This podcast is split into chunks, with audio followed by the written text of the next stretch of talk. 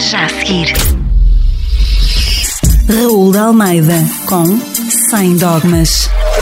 De trapalhada em trapalhada, na semana que terminou, Rui Rio teve o seu grande momento Monty Python. Sim, contradições que só podem fazer-nos rir. Obviamente sem dogmas. Rui Rio apareceu a dizer que queria, que exigia e queria pôr sob a forma de proposta de lei que todos os titulares de cargos políticos deveriam declarar se pertenciam a organizações secretas. Ora, se a organização é secreta, como vão os políticos declarar um segredo? É estranho.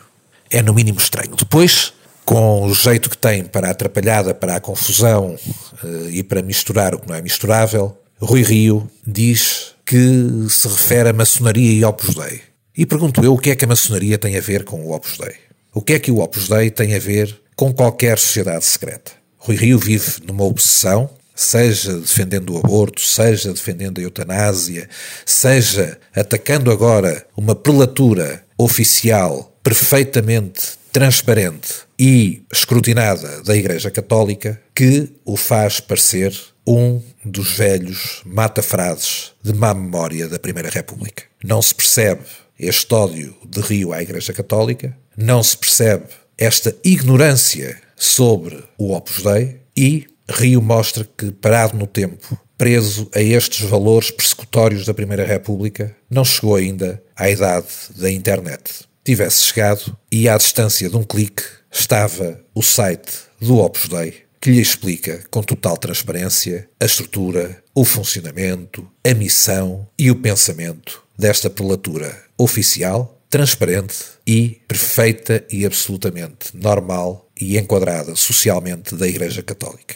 Coisa diferente é a maçonaria, que tem, obviamente por escolha própria, contornos de algum secretismo. Práticas que eu e que o cidadão normal não conhecem e que a própria organização não dá nem quer dar a conhecer. Pode ser considerada, sem faltarmos à verdade, de facto, uma organização secreta ou composta de vários braços, vamos sabendo que há a loja daqui, a loja da colá, de vários braços secretos. Sabemos também que não é assim em todo o mundo, que há países em que a maçonaria tem uma vida e um entrelaçamento com a sociedade perfeitamente transparentes. Agora, a grande questão é esta.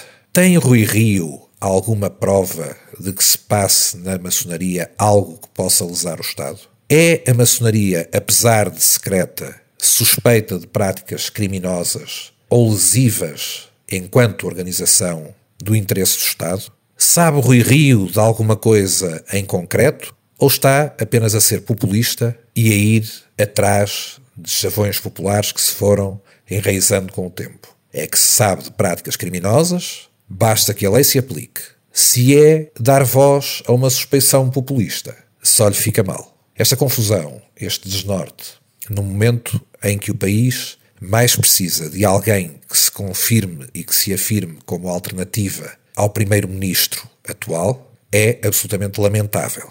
É dizer ao país que está péssimo e que péssimo terá de continuar porque o espaço político alternativo ao socialismo anda perdido entre confusões contra a Igreja Católica e suspeições que não consegue provar.